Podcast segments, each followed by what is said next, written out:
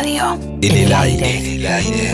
Y el argentino cada vez más está necesitado de hacer, es decir, de participar. Badía. Yo creo que si uno no pasó al pedo por la vida, Hay voces si uno no, no vivió solo para el ombligo de uno que hicieron la radio. y para satisfacer su ego solamente, yo voy a vivir en vos. Juan Alberto Badía. Hola, ¿qué tal? Buenas noches.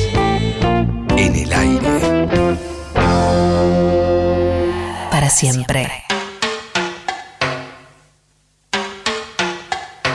Juan Alberto y John ya se encaminaban hacia Ezeiza y el 504 estaba sobre la Richeri, transitando el último tramo de John Lennon en la Argentina. Por más despacio que vaya el auto, bueno, el destino estaba cada vez más cerca. El destino. Qué raro destino había puesto a John Lennon en el camino de Juan Alberto. Y él se preguntaba, ¿me lo creerá alguien? ¿Me animaré a contarlo alguna vez? ¿Y si escribo una novela? No sé, una novela en la que apareciera como una fantasía literaria. No sé. Lo cierto es que por ahora no había respuesta para tantas preguntas, aunque para algunas otras John Lennon seguramente iba a tener tiempo para responderle. Juan Alberto rompe el silencio y le pregunta, ¿le tenés miedo a los aviones? Uy, sí, mucho, dice John Lennon. No, no logro acostumbrarme. ¿Y tenés ganas de volver? Sí, pero también tuve muchas ganas de venir, le dice John Lennon. Juan Alberto se entusiasma, sonríe y le pregunta, ¿te gustó el olor de Buenos Aires? Sí, claro, dice John. Tanto que te prometo volver. Mi hijo, Yoko y yo vamos a volver. Y sabes qué? No será de incógnito, sino será para abrazarnos con esta gente que, que me ha caído tan bien. Y Juan Alberto, ilusionado, porque él era fan de Lennon, de los Beatles, le dice, ¿y, vas a cantar? No, o a pasear. En realidad a, a recorrer a la Argentina, esta Argentina que no figuraba en mi mapa y que hoy, hoy logró meterse en mi corazón, dice John Lennon. El aeropuerto internacional de Ezeiza estaba totalmente desolado. Solo transitaban en él algunos acompañantes y pasajeros del vuelo de Panam, que era el único que a esa hora de la madrugada iba a partir. Unos cuantos uniformados montando guardia en algunos lugares estratégicos. Y Juan Alberto se preguntaba, ¿sería John por su aspecto un buen sospechoso para la Argentina de hoy? Contrabandista de oro, extravagante traficante internacional. Bueno, dejó de fantasear y se apuró para acompañarlo a hacer los trámites del vuelo, y resulta que Juan Alberto se sorprendió que él fue quien estaba llenando los papeles de inmigración. John Winston Lennon, nacido el 9 de octubre de 1940, británico, destino Estados Unidos, sexo masculino, domicilio calle 72 oeste de Manhattan, Nueva York, profesión y ahí se quedó. Tomaron un café de pie en una barra que había ahí en uno de esos bares de- del aeropuerto. Y Juan Alberto le pregunta al mozo, ¿tiene whisky?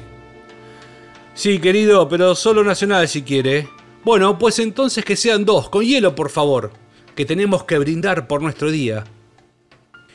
John lo mira y dice, y la verdad que a mí me viene bien meterme un poco de alcohol para volar. Juan Alberto lo mira, ya nostálgico, estaba triste, pensativo, era era un torbellino de emociones y le dice, te voy a extrañar. Le salió, le salió del corazón. Dale, ¿qué me vas a extrañar? dice John Lennon, si vos me tenés hasta en el plato de la sopa. Sí, sí, dice Juan Alberto, pero voy a extrañar al de este día.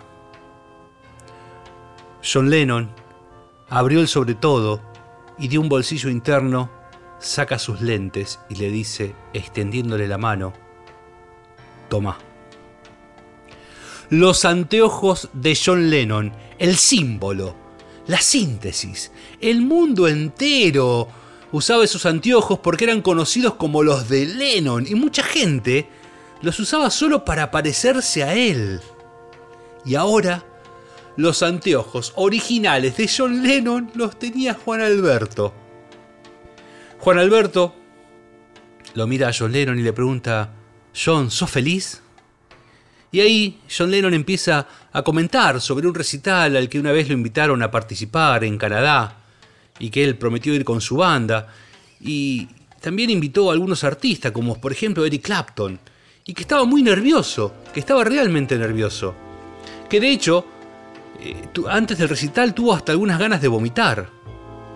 La gente estaba enloquecida y nosotros, arriba del escenario, improvisábamos como si siempre hubiésemos tocado temas juntos como, por ejemplo, Dinero, Dizzy, Pavo Frío, Zapatos de gamuza azul, Dale una oportunidad a la paz. Hablaba de este encuentro, ¿no? De los Beatles también, en el cual participó Eric Clapton. En Dale una oportunidad a la paz, cuenta John Lennon, Yoko no llegó a sacar del bolso la letra y la improvisé toda.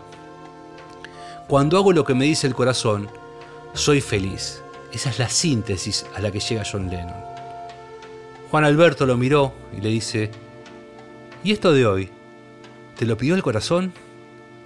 Claro, lo hice y soy feliz porque pude contra todos mis temores y cobardías.